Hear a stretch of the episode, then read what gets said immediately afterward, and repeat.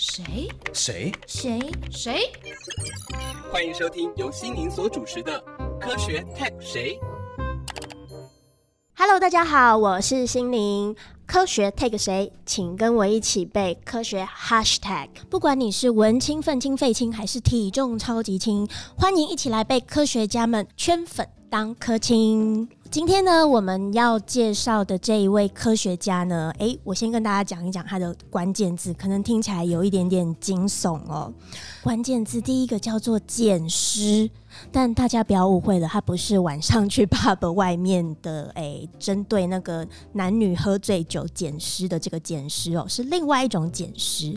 那第二个关键字丢出来，我想大家可能就更能够联想了。第二个关键字叫路杀，诶，有没有一点点印象？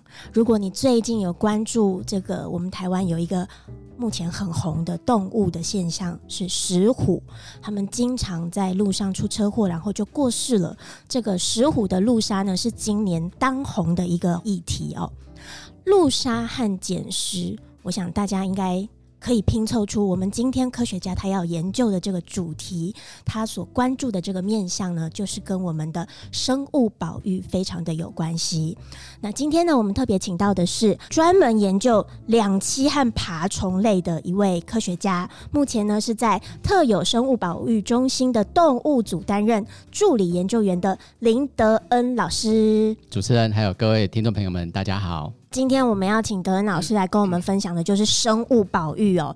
那刚刚我们有介绍德恩老师，他对于两栖爬虫类是特别是这个专门哦。那可不可以讲一下？因为一般人听到两栖爬虫的时候，其实都会觉得，哎呦，好恐怖哦！不管是蛇啊、蜥蜴呀、青蛙啊，好像大家都属于厌恶感稍微强一点的这个生物哦。那为什么老师你当时会选择研究它们？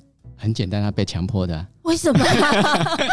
被迫的哦。嗯，没有开玩笑，就是呃，大家对于两栖类以及爬行类，特别是爬行类会恐惧感，我觉得这其实是一种呃生物的本能跟天性。是因为爬行类里面有很大的一个族群叫蛇类。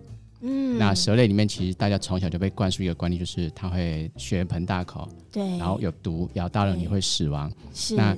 刚刚提到生物本能，就是因为它有一部分的虽然比例不高，但有一部分的蛇它是具有毒性的。那也因为它会威胁到生命，所以我们在生物本能上看到这样的动物的时候，就会有一种呃保护的机制产生。你可能会退得远一点，你会比较小心翼翼。嗯那也因为这样，所以让我们对它产生一个恐惧感哦，然后会希望避而远之。是。那最重要的原因就是因为种类太多，我们分辨不出来谁有毒谁没有毒。在这种状态下，只好大家通通回避。嗯，那回过头来讲，就是说，呃，也因为这样的关系，所以我们在传统的很多不管是文化艺术里面，也就很习惯的把爬行类，特别是蛇，形容成是一种跟邪恶有关，是，例如呃蛇化魔女啦，然后它是一个残酷的，它是一个冷血的、冰冰的这样子的一个形象，是，然后众多的外在的因素之后灌输在我们脑里面的时候，就导致我们对它产生很大的害怕。其实包含我自己也是。因为我从小的教育里面，你可以想象，因为我爸爸妈妈一定对他不了解。对。那在这种之下，他从小给我的概念就是很可怕，你不要碰，要闪远一点。是。然后再加上我自己本身，因为我一开始是研究青蛙的，青蛙是很可爱、小小只的动物。嗯。但青蛙一个最大的天敌是谁？蛇。所以也因为这样的，所以我每次去呃研究青蛙的时候，就常常遇到蛇，然后每次蛇都是想吃我的青蛙，所以让我也对它呢。一开始其实是有更大的一个戒心存在的，是对。那一直直到刚刚提到说被迫，原因是虽然是开玩笑，但是有一半是真的。嗯，啊，就是因为我后来进到我现在的这个工作单位的时候，那我们的单位里面进来之后，我们会分配到不同研究室去负责某一个类群的工作做研究。是。那当初我就是被分配到爬行研究室，虽然我很怕它，但是既然被分配到，你就总是要尝试去了解嘛。那也因为在了解过程当中，后来我自己也。验证了一个点，就是说，很多时候我们害怕一个生物，是因为无知。所谓的无知，不是骂人来无知，而是你对它不了解，是因为你不认识它，所以你才产生害怕。而这个害怕其实就是一种自我保护机制。当你认识它之后，了解它之后，你就会发现它很漂亮。嗯，它虽然神秘，但是它有很多很有趣的行为。那更重要的是，你会发现它好可怜。是，因为大家很怕它，所以人人喊打，就跟那个老鼠一样，人人喊打。只要看到，基本上。大部分人不会让它活着，那也因为这样，所以就开始产生很想要为他们做点事情。因为它毕竟是生物的一环，哎嗯，这个生物圈的一环，它一定有它的意义才会演化出来。对，那也因为这样，所以就开始一路就走进这个领域里面。不过老师刚刚说，就是其实很多时候我们对于一些动物也好，或者是自然现象也好，会害怕，都是因为无知嘛。那随着你越来越认识之后，你可能对它的感情就会越来越多。是，然后我们也常常讲，就是说，像有的人把它叫做正义魔人啊，就是你看到有人去杀蛇，有些人会非常的愤慨，然后开始大声去骂是什么之类的。然后他们有些人问说啊，你自己也是研究蛇类的，为什么你都没有出来大声级或什么之类的？嗯那我我想讲就是说，因为我知道那是正常现象。其实包含我，我虽然研究了蛇类研究这么久，我也了解它，但我还是怕它。嗯，为什么？咬到很痛啊，所以常而且可能会常被咬啊，后，在呃研究常常会被咬啊，对啊。嗯所以呢，虽然我怕它，不代表我要杀了它。我怕它，但是我尊重它。我尊重它是一这样的一个生物，尊重它是一个有毒的生物，所以我是用的这样的心态来面对这样的生物。然后我希望透过我们的专业来协助大家，让大家了解他之后，可以把彼此之间的伤害降到最低，让他也可以存活在他们的该有的环境里面，这样子。那讲到蛇啊，其实我自己有一个感觉嗯。哦，就是我们对蛇的那个接触，可能除了刚刚德恩老师说的，就是从神话故事里面，嗯。好、或者是传说里面知道之外，其实平常生活中哦，除非你是一个常常去野外的人，否则没有那么容易遇到。非常难，对，那像我自己啊，因为我自己还蛮爱爬山的，我就发现呢，其实我在山上还蛮容易看到蛇，可是我常常看到他们都是在产业道路上，然后他们会出现在马路中间，而且通常诶、那个状态都有一点惨不忍睹了。这就是回到刚刚一开始您问到的，为什么我会去研究路杀？是，从研究两栖爬行类，突然研究到陆沙去，就是因为我们在做调查过程中发现，台湾真的是一个宝岛，台湾有非常多的蛇类，我们的蛇的物种很多，数量也的确很多，也因为这样，所以当初日据时代才会在台湾设毒蛇研究所，嗯。因为它是一个非常重要的战略物资，也是非常重要的医药资源，它跟很多的医药其实是相关性的，是。呃非常有用的哦，所以才会有这样子的一个研究所的产生。是。那回过头来讲，就是说，我们虽然蛇很多，但是你真的你想要去找那种蛇，找到它好好研究的时候，你会发现，哇，好难哦，是 那个好像跟在抽乐透一样。你可能出去一趟，可能什么都没看到，然后要花很多时间才能找到几只，可是数量不够的状态，根本没办法做研究。嗯然后，但是就跟刚刚您提到的一样，我们在野外找寻这些生物的时候，突然发现，我看到死的的机会比看到活的机会才高太多了。是看到十条死的，可能才只有一条是活的，哦这么这么比例非常的差高。对那当然这个跟很多因素有关，嗯除了刚刚提到，就是说因为大家看到它就不想让它活着，所以它容易死亡，这是第一个。第二个是因为呃蛇刚刚提到，因为它是冷冰冰，它是一个大家我们所谓的外温动物或叫冷血动物。那它们在活动之前，它其实还是需要先暖身。嗯可是因为它们有夜行性的嘛，所以它出来的时候，它怎么暖身？趴在柏油路上吸柏油的温度，靠外界来暖身就来暖身，然后吸取温度达到一定的温度了之后，它才有办法活动的比较快，才能去嗯找它的猎物。嗯那也因为这样子，所以它特别容易在马路上被压死。哦真的有点悲伤哎，是，嗯，就本来是它借由这样子的环境来达到它的生活之所需，可是却变成它容易死亡的因素之一。其实这个在很多生物都有这种现象，例如像嗯穿山甲也非常的典型。穿山甲的路杀也是是。很多是因为晒太阳就对了，呃，不是晒太阳，他们是一种边缘主义者了哈。那其实哦。最主要的应该是说，穿山甲它们的习性就是因为它是唯一具有鳞片的哺乳类，嗯。哺乳类里面只有它有鳞片。那这些鳞片本来在自然界而言是一个非常好的保护机制，嗯。它遇到危险的时候，它可以借由这个很厚的鳞片，然后它卷成一个球状，可以保护它，动物根本没办法攻击它。是。但这样子的保护机制遇到车子的时候就没有用了，嗯嗯，因为车子不需要从哪个方向攻击，它直接把你压过去。对那因为它变成球之后，它是不会动了，它就停在路边。如果这个驾驶员他不在乎的状态之下，就直接碾过去。哦天哪对，所以很多时候都是因为这样的状况，就嗯动物的习性受到呃道路的一些特性的吸引，而停留在马路上，或者是它的一些我们叫边缘主义喜欢沿着马路边缘活动的这个体，很容易因为这样遭遇到这样的意外事故。所以刚老师您提到说，就是其实是因为你要研究的对象，其实遇到 遇到尸体的机会比活体多。是但是我很好奇哦，就是那所以老师一开始您等于就是开始收集这一些动物的遗体回到研究室嘛？可是研究他们就是死掉的动物跟活体那个差别会是什么？简单这样讲，就是说呃，死掉的蛇里面，它其实蕴含了非常多的资讯。第一个，我是可以先去追它为什么死掉，嗯，是什么原因造成他死亡。是。了解到这些原因之后呢，我们就可以透过后续的一些改善方法，去减少造成他死亡的因素，是，例如车祸。是、哦，那我们透过这样知道说，哎，他的起因是因为他想要去取暖，嗯。那我们就知道，也许我们未来在设计道路的时候，就要设计成那种不会把他们吸引过来，导致他被路杀的的原因，或者是直接把他挡在路旁，不要让他进到道路里面。嗯。那除了这个之外，就是他已经不幸死亡了，如果你又任由它在野外分解掉，那这样你永远得不到它的资讯。那如果可以把它拿来之后，好好研究了解到它，例如说，哎，它里面呃吃了些什么生物，嗯我就可以知道它的食性。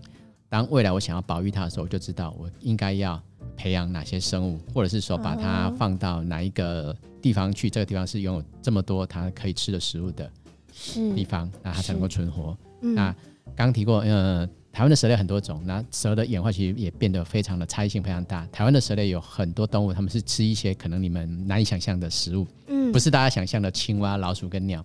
不止啊，它们吃的有一些物种它只吃蚂蚁，蛇吗？吃蚂蚁吗是？有一些物种只吃蚯蚓，我好难想象、哦。还有物种只吃瓜牛。就他们就是就是挑专一性专一性嗯是的，是的，是的。嗯对，那你了解到这些东西之后，就知道它的需求，你就知道你未来要怎么帮助它。嗯。那当然还有另外一个，就是我们可以透过这些东西知道它的我们叫做生殖周期或叫生物学的东西，包含它什么时候会怀孕，嗯每一次它是胎生还是卵生，啊，就有这些资讯的收集，那在未来保育它的的路上的时候，这都是可以用得到的资讯。啊，我之前就是有读到资料哦，就是德恩老师其实一开始在收集这一些动物的遗体做研究，那可是后来他怎么变成了一个脸书很红的社团啊，而且还红到国外，大家都来取经，这是怎么回事啊？真的是意外，真的是意外。嗯我们一开始其实呃，就说就是刚刚提到，因为我们一开始目标还是希望找活蛇，因为活蛇毕竟它活着状态下，我能够得到的资讯是最多的。可是我发现实在太难找了。嗯那我们的那时候很简单一个想法是，我一个人找不到，然后找两个人来帮忙找。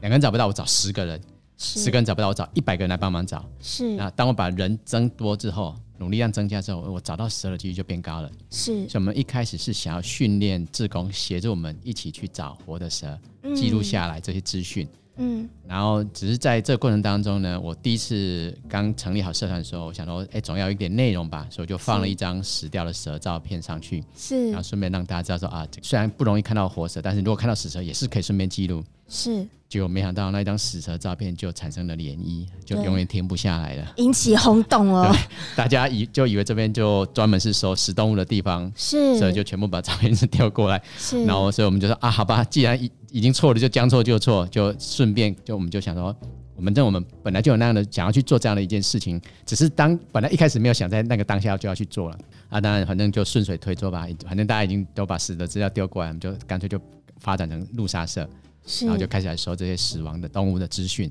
对嗯嗯然后也因为这样，从一开始原本只是蛇类。后来拓展到两栖爬行类，然后后来干脆所有的脊椎动物通通都收。对，就是所有的脊椎动物，如果大家有发现它们有这个，一开始都是比较会是因为意外身亡嘛。对，是的。那现在好像也扩大了，对不对？呃，是的，因为动物会死在路上，死在你家旁边，死在公园里面，它可能有非常非常多的原因。当然，车祸是主要原因之一。嗯。除了这之外，它可能中毒了，它嗯，可能生病了，是。它可能是被犬猫攻击，是。可，能被天敌攻击，嗯。可能中了陷阱，嗯。也有可能是被人刻意打死，各式各样的原因都有。所以呢，我们很多一般民众他们刚开始看到的时候，他们就，如果你接触不深的状态下，其实你很难去判断说他到底是什么原因死亡。是。那既然这样的话，我们就就请大家，你只要看到了有死在那边了，你不用管什么原因，你就通通把自己的寄回来给我们。嗯那我们收到资料之后，我们就可以从照片上去做一个初步的判断，是先了解到它可能第一个死因是什么，或者说最后的死因是什么。那我们用这个当依据去做分类，这样子就可以。所以老师好像你们在这个网站上面其实也有教大家怎么做，那个程序是什么，对不对？啊，对，那我发现好像一般都是鼓励大家，就是说至少做一个拍照存档的上传的动作。是的可，是好像后来也会有些人他们会帮忙收尸，我、啊对就真的捡尸了，对不对？是是是是，嗯，呃，捡尸又是另外一个意外。是，就在收完记录的时候呢，我们就发现，哎、台湾人真的真的非常有爱心。嗯他们除了很愿意为这动物停下来拍一张照片，把资料提供给我们之外，那拍完照之后，动物该怎么办？对，留在地上继续被碾压吗？很不忍欸，于心不忍对所以有些人就说，那你可不可以帮忙把它移到路旁去埋起来？嗯，那让它尘归尘，土归土，回到自然里面去。可是，一开始也的确是这么做，但做了一阵子之后，没多久就发现有一个状况，很多人开始反映了，哎、可是我遇到的是一只珍贵稀有保育类，是穿山甲、哎、哦是石虎、哎，是是麝香猫、哎，是，这么难得的动物，如果把它埋掉了，那未来如果它灭绝了，我们连标本都看不到。是，所以有人就就跟我们说，哎、那既然你在呃研究单位工作，可不可以想个办法解决一下？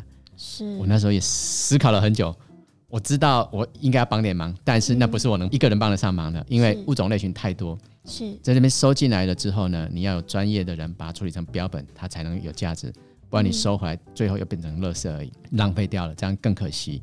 所以那时候我也是挣扎了一阵子，但还好，就很感谢非常多人的支持跟参与。后来就有很多的呃研究人员，各个不同领域的人，他你们就纷纷跳出来说，哎、他们愿意来协助处理某一块。那就算一算，哎、发现刚好可以凑成一个团队了。是，然后我们就说好啊，那我们大家就一起来做。然后所以从这样子就开始变成好，你只要有愿意的，看到你呃愿意把它就是打包好，然后提供给我们的，我们就通通都收。不过刚刚在录节目之前呢、就是我才跟德恩老师分享了一个，我今天就在来录音室要录这个访谈的，就是十分钟前，嗯我刚好就在马路上看到了一个路杀事件。那所以我们也很好奇哦，像刚刚目睹的这个路杀是可以做成记录，或者是有这些后续的搜集的动作的吗？那大家可以猜看看我在东区的马路上看到的路杀动物是什么呢？答案揭晓是老鼠。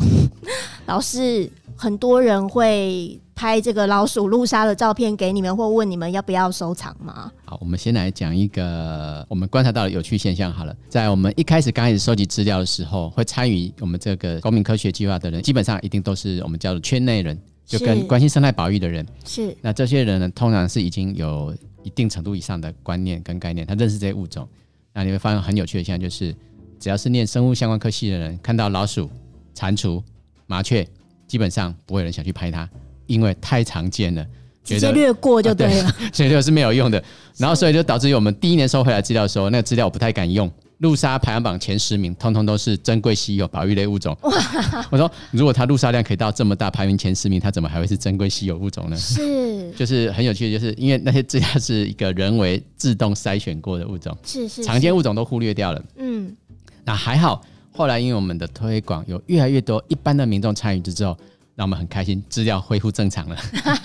什么叫恢复正常了？哎、嗯常见物种通通排到前几名去了，是就是刚刚提到的麻雀、老鼠、蟾蜍、白头翁等这些物种，通通排名前几名以内。嗯哼看到这样的资料，我们就很开心，嗯这些资料可信度高了。为什么会有这样的状况呢？其实真的是要感谢很多人，他没有分别心，他只要看到嗯动物死亡，他就觉得，哎、它还是一个生命的消失，应该把它留下记录。很感谢这些人，但问题又来了，对就刚刚提到了，很多人在拍的时候，他会开始产生质疑：老鼠哎、我要上传吗？可能第一张他会上传，对上传第一次、第二次到第三次还是老鼠、老鼠、老鼠的时候，你就会问：有用吗？对，有意义吗？对有有什么用呢？会很好奇，我们这边先简单说，就是说，任何的资料都有它的价值，是在也许在当下你看不出来，也许资料很少的时候它显现不出来，但是当这个资料量累积到一定程度以上的时候，它的价值就会凸显出来，而且会超乎你的想象力，可以派上非常大的用场。嗯我们参与者就是在参与公民科学的这个过程当中，你唯一要注意的一件事情只有一个，就是真真实实的记录那个当下的情况，是就是时间、地点跟照片，这样就可以了。你只要科学最重要就是讲求真实，嗯不能造假。是那你只要做到这一点，这些资料就绝对会派上用场。那我们再回过头来谈，那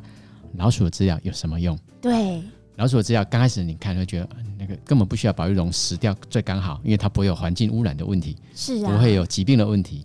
所以重点来了，跟疾病相关，嗯，因为老鼠是非常多人畜共同相关疾病的代源者，是，像大家很常听到的鼠疫，嗯，还有以前所谓的黑死病，是，哎，那种这种瘟疫，那它的致死率非常非常的高。所以呢，如果我们平常有看到这样的资料，你还是一样把它上传。也许在现在这个时候没用，嗯但是当哪一天邻近国家的鼠疫爆发的时候，是，然后这个时候我们就马上可以透过我们的资料去清查哪个地方台湾的老鼠最多，嗯哼，那么那个地方就可以变成国家的疫情监控的重要地点。如果我要避免疫情传到台湾来，在台湾扩散，我除了海关的把守之外，那么就可以针对老鼠路杀量非常大的地方去做适当的投药，嗯去把老鼠的族群量压低，是就可以避免这样的疫情在台湾散播开来。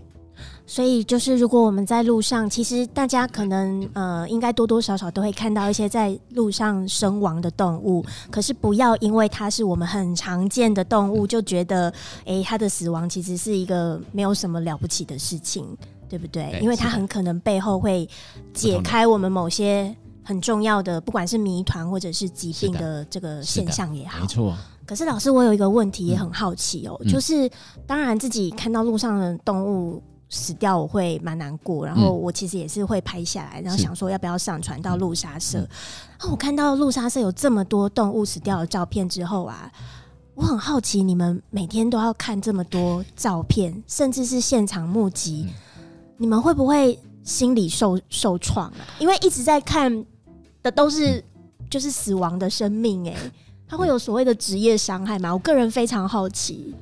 嗯，一开始的确会觉得有点，也不能说厌烦，然后会嗯觉得就是说很难过，对、啊，就每天有这么多生物一直在死亡，然后特别是你看到很多一些珍贵稀有物种的时候，例如像今年的石虎的死亡量是去年的两倍，对，就会就会让我们非常的揪心。是对可是你又在当下又使不上力的时候，的确会是一个蛮大的打击，这样子。但我们在做这种公民科学的时候，其实我们就是把持了一个很重要的重点，就是我们把远光看得比较远。那我们为了达成这个目标，所以我们中间的这一段历程里面，我们就是要尽量的去准备好，我们要把科学资料准备好，我们从里面抽取出有用的资讯，然后借由这段时间里面去联合相关的单位、嗯技术，然后一起从不同的角度来解决这个问题。是。对，所以我们其实就是要透过不停的这样子的一种，嗯，算是自我的调整，嗯，来来面对它这样子。是是。是，所以有克服那个每天看到死亡的这种不太不太好的感受哈。，是是是，嗯。那换一个角度来想，其实也有点麻痹了啦，因为量太多了。那我自己还有另外一个很好奇的部分嗯哦，我想我们刚刚其实一路听下来，大概可以感受到，就是说，之所以要特别研究这些已经死亡的动物的遗体呢，其实主要还是为了还活着的动物们，是的，希望能够好好的保护他们的栖地，还有他们的生存的状态。是那我知道，其实好像其实现在也有一些不同的单位来跟陆沙社这边有一些合作，是可以起到一些更积极的影响，对不对？嗯，我们其实现在都把这些动物的死死亡的个体，我们把它叫大体老师，大体老师真的是大体老师，因为为他们是在为着我们的未来而牺牲生命，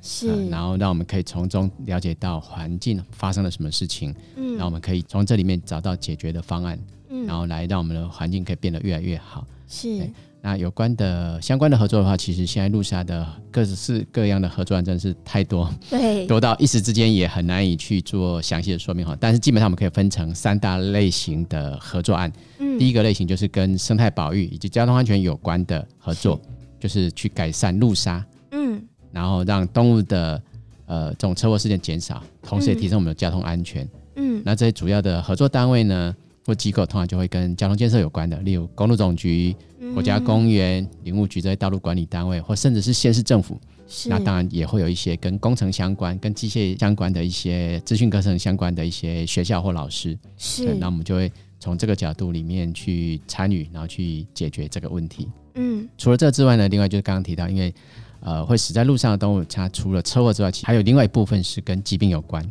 嗯所以呢，我们就会第二个部分的合作就是跟一些呃跟疾病检验防疫有关的一些单位的合作，例如很多学校的兽医院、我们的防检局、动植物防检疫局、我们的家畜卫生试验研究所，是他们是台湾最主要的一级防疫单位。是我们的很多重大疾病都是要送到那边去做检验的。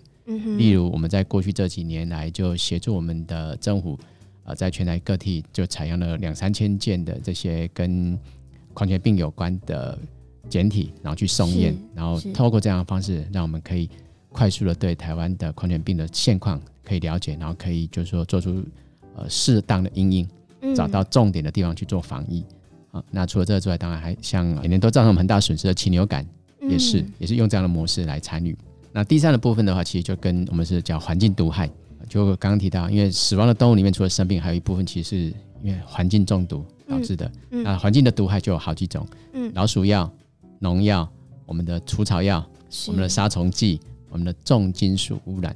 嗯。那我们这个呢，其实也是透过合作的方式，因为这个都是完全不同领域的，对。那我们不是一个人做得到了，所以有时候呃，你要完成一件事情的话，真的是要跟很多人的一起合作才有办法去达到。那我觉得也还蛮开心，就是路莎社在这八年的发展过程当中，真的有非常多各种不同领域的人，从不同的角度跳进来，用不同的专长，然后来是解决他们关心的事情，然后借由这样，其实就可以成就很多的事哈。那刚刚提到的这些呃环境毒害的部分呢，一样就是跟药毒所、防检局，然后还有一些检验单位，然后跟学校来一起，也是一起来合作，然后来解决这个问题，找到到底是哪一种农药被滥用，或者是毒鼠药被滥用，发生在哪个地方，那我们国家就可以做出比较正确的一些用药政策。哦，所以其实虽然就是每天都有这一些路杀的动物的的这个生命哦，可是他们其实真的为我们的后续其他生物的整个生态的这个保育，他们其实扮演了一个。很有用的一个角色，这样子，嗯，但我自己也还有一个蛮好奇的，就是说，其实我们都会讲说，用路人，嗯。一条路，其实不只是我们人类在用，有很多的动物都会用。是。像是石虎啊，或者是我知道青蛙，其实也常常都会使用道路，而且因为青蛙还有蛇，它们的体型都比较小，所以它们真的很容易，这个开车的时候没有看到就不让就过去了。那我这是这是一个技术性的好奇啦，就是说。那我们要怎么样在开车的时候，就是小心不要压到这些很小的动物啊？老师有没有一些案例可以跟我们分享？呃，我们基本上在做路杀改善的时候，是我们用底下几个准则来分。第一个，如果它是大型动物，嗯，那大型动物的话，因为它跟交通安全的事故会其实比较有直接相关，因为你不小心碰撞到它，或为了闪避它，发生交通事故的几率是比较高的。那这些比较中大型的动物呢，我们是列为第一优先改善的物种。那方法呢，除了就是用传统的大家所熟悉的，可能是防护围篱，把它们挡在路外，是然后引导到地下通道，然后有地下通道过去。嗯那另外就是你可以去设一些警示牌，来提醒路人到这个地方的时候，你要提高警觉，放慢速度。万一有在大型动物跳出来的时候，你才来得及刹车。是哦，这是方法之一。第二个就是保育类嗯，啊、那保育类其实有大型动物，也有小型动物。对，对，那小型动物其实非常的多。那这时候问题就来了，小型动物当然你也可以用围篱，用地下通道的方式把它导引过去。那如果那个地方允许你去设围篱跟地下通道，那 OK 没问题。但大部分的地方其实有难度。对，哦那原因是因为呃这些地方两旁可能都是私有地，有人住在那个地方，你要在那个地方围围篱，马上妨碍到他的出入，对，那造成的影响，那怎么办？嗯，然后你说要这边设一个警示牌，到这边请小心，怎么小心呢、整条路上全部是青蛙，对呀、我们讲难听点，你用走的可能都会踩死好几只。是，那这时候该怎么办呢？嗯，对，所以呢，我们就为了解决这个问题，我们就透过一种呃跟科技业合作的方法，我们把它开发出一款 A P P 来。是，好，那这个 A P P 呢，跟导航系统结合。那当你假设你今天要到某一个地方，假设你要去垦丁玩好了，那你要用导航系统告诉你怎么过去。那我们导航系统里面，因为我们已经内建的资料，告诉你哪一个路段在什么时间路线会出来，或者是青蛙会大量出来。是，那这段时间呢，我们的导航系统就把它设为它是一个禁止通行的时间，对，它导航系统就会自动帮你导航到找另外一台替代道路，然后绕过去，或者是它就可以透过系统提醒你，你可以晚两个小时出发，是，或早两小时出发，避开东出来的时间。还好这些呃，我们说会大量出来繁殖的物种，我们叫爆发性生殖的物种，它们通常出来繁殖时间大概就只有特定每年就那么几个月的某几天的那两个小时，是你只要避开那两个小时，其实这样子车祸事件就可以降低很多。所以就是像老师刚举的例子，比如说青蛙，它之所以那么大量的出现在马路上，是因为狼狈生囝啦，大家也就也就只有那短短的一年里的几个小时、对几天的几个小时，所以。用你的方便，稍微给他们一点空间去交换，让他们可以有繁殖后代的是这个空间。是的是的，那我们就还蛮开心，就台湾有一些科技业的新创公司，他们愿意去尽这样的社会企业责任，用他们的专业技术来协助我们达成这个目标，达成这个愿望，所以是真的还蛮感谢这些企业家。是真的要给这一些企业一些掌声鼓励因为他们愿意考量不只是人类的的方便，对还有整个生态体系。没错，没错。嗯，我觉得听完这一些例子，大家会不会比较降低一下我们身为人类的罪恶感？不然好像常常我们都在导致一些其他生物灭绝的这种状态、哦。是啊，我们一直在消耗地球的资源。没错，嗯嗯嗯。那老师，你从开始做路杀社到现在多久了？呃，八年，八年了。但在这之前，其实我就已经开始在做路杀的研究了。嗯，在二零零六年的时候，我们就在绿岛开始跟当地的社区一起合作，所以实际算起来，二零零六年到现在十十十四年。是十四年哎、到目前为止有什么阶段性的感想吗？嗯，还就说自己还觉得还蛮欣慰的，嗯就是说我们在从零到五这样子可以迅速的，就是把它 run 起来。从一开始大家对路杀是什么完全搞不清楚状况，以为它是电动玩具，以为它是电影那种在就是在路上枪杀案这样子，你像某种暴力电影的片子哦。是是是这种打僵尸的那种是电玩。然后到现在大家普遍已经知道哦，原来它是指动物的车祸事件。嗯然后呢，我们有很多的单位也开始关注到这个议题，愿意投注心力去改善它。是，然后有很多的民众参与资料的收集，然后有很多人提供他们专业协助我们。像卢沙策在发展的这八年里面，就有很多真的是有才华的同学，嗯就帮我们开发了非常多很有趣的东西。例如，我们有路沙的漫画，有露莎的动画，有露莎的 MV，是还有露莎的舞台剧。我连舞台剧都对，有哦，然后露莎的绘本也有，嗯哼，然后这些通通都是民众然后参与者他们贡献自己的专长，然后一起去成就出来的。嗯这个就让我真的是非常非常的感动，然后也让我们看到台湾很有希望，台湾很有创造力。那也是因为这一点，所以我们才能够在国际发光发热，被国际有人看到。哎，怎么突然间冒出一个台湾出来做的这么好？是，因为以前从来台湾是不不太关注路杀这件事情的，因为国外会关注路杀，是因为他们有很多大型的鹿跟熊，嗯还有山猪、骆驼、袋鼠，那一撞到就是两败俱伤的。是严重的伤亡事件，所以他们才不得不关注。但台湾其实大型动物不多，比较少。嗯虽然我们也有，但是真的比较少。然后在这样的国家里面，竟然可以迅速的发展起来，而且做的还算蛮不错的。是，对，所以他们就很好奇，哎，到底台湾是怎么让起来？为什么有这么多人愿意去参与，愿意去关心环境的议题？这样我们台湾也算是可以洗刷一下以前，好像我们常常都是。哦，就是可以变成一个保育王国了，对不对？是的就开始要提振这方面的是的的这个名声。是的，至少我们台湾在最近的大概这十几年来，我们真的在保育上面，不止台湾的保育，包含在全球的一些相关的保育的贡献上面，是真的做得非常好。是，听说真的很多国家来跟我们取经嘛，对不对？是是是。那有没有什么印象比较深刻的这个国外友人来讨论的一些议题？啊我们举的简单的例子好了，我们一直是认为日本比我们先进，对，他们算是很早就迈入开发中国家，嗯。然后他们的科学研究其实也是做的非常非常的扎实。是。台湾现在其实很多我们还用的资料里面，大部分都还是日据时代留下来的，是。这其实让我们还蛮感慨，因为我们在国民政府来了之后，一直到大概八九零年中间这一代，大概有五十年是空白的。嗯对，那一段时间，因为我们是以经济发展为主体，对环境是不太在乎的，所以那时候资料是很缺乏。所以我们常常在呃做研究的时候，在做生态研究的时候，在收集资料的时候，突然发现中间很大的一个空白，然后拿到资料都是 日据时代那种几几十年前的资料，是然后那时候就很感叹，哇，人家在几十年前、百年前就已经做到我们现在才在 才能做的事情，是，然后会觉得就是深深佩服他们。可是，可是，在路沙的研究推广上面，他们现在是反过来找我们跟我们学习，哦，做个好呢，蛮有趣的。哦，这个就是是让我们有点惊吓到，因为我们觉得说，哎、他们应该有做啊，他们的确也有做，但是他们就变成是，就日本他们做事情很专注，他们是真的某一个小地区，他们做了几十年的资料收集，做得很好，没有错。嗯，但是他们没有全国性的，是对，所以他们现在反过来一直来跟我们学习如何推广到全国性的，让他们全日本都可以透过公民参与的方式去做。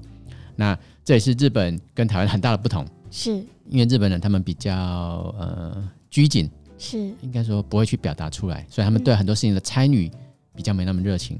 嗯，虽然他们在做很多研究里面非常的专注，所以看做到很高深研究，所以他们出了非常多的诺贝尔奖。嗯，可是他们在公共事务的参与上面，其实台湾反而是他们的表率。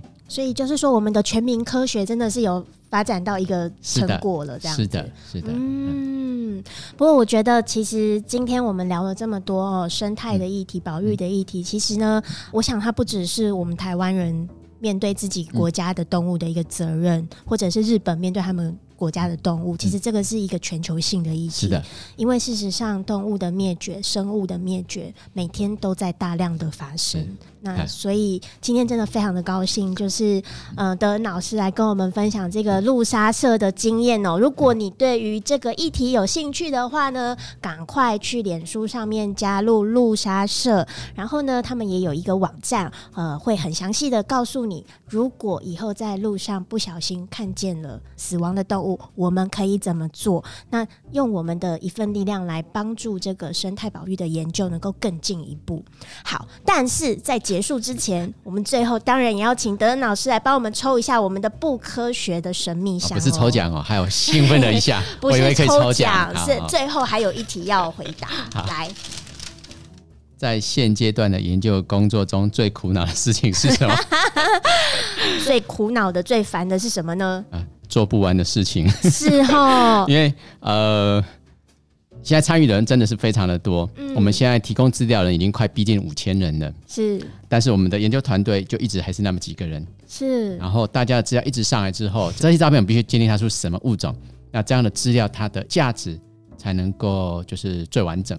如果那个照片我辨识不出什么物种的话，只是一个位置状态，这笔资料其实它的可用度就很低。嗯那现在问题来了，因为很多人一直上传，一直上传，我们永远都鉴定不完，是然后所以就被一直被资料追着跑，嗯，嗯对，然后就让我们很头痛。嗯哇，那这个头痛，我想这个还有待解决哦。对，，所以呢，我们已经找到解决方法了。是我们要反过头来，不一定都要我们做啊，我可以训练对物种辨识感兴趣的人，让他来协助参与我们。所以，我们呢，我们的系统快上线了，我们设计了一个游戏化，就是让你透过这些照片，然后来学习辨识物种。哦，所以我们以后可以不只是帮忙收集资料，我们还可以帮忙见识，就对了。是的，哇呃哦，，公民科学它有分成四个等级。第一个等级叫做，就是你就好像那个呃接收器一样，感测器一样，你是去协助资料的收集。嗯哼，第二个层次呢是协助资料的鉴定跟嗯检核。是对，随着我们已经够成熟，可以让民众们升到第二级来协助物种的鉴定。然后为了这个呢，我们设计了一个很简单的线上课程，然后把它游戏化，是嗯答对有得分，答错扣分。哦，哎，然后之后呢，分数累积到一定程度之后，就可以得到一个奖品。好，所以大家不是你想要做就可以做的哦，赶快等这个系统上线之后，认真努力的去学习，然后从那个游戏中拿分，你才可以进一步变成一个见识动物的而。且可以拿到证书哦。哦还有证书是的，而且这个证书是我们单位正式发给你的，所以未来你不管是求学、找工作，是派得上用场的。是哇，这个听了马上就是蓄势待发、兴致勃勃这样子。所以看起来好像这题目是刻意 set up 好的。真的哎，我们不是，我们没有，这是老师，我想可能老师就是那个心念非常的强大，对，抽到了这个，可以再跟大家宣导一下的。那今天非常谢谢德恩老师来跟我们呃分享了这么多有趣的经验，也不能说有趣啊，其实有点沉重。呃，但是它越来越有趣了，因为我们的成果一直出来了，是让我们看到很大的希望，所以我们觉得很棒。就是好，希望以后我们大家都可以为这一些动物尽一份力量。然后让路杀社赶快倒社。真的，谢谢大家。谢谢大家，谢谢主持人。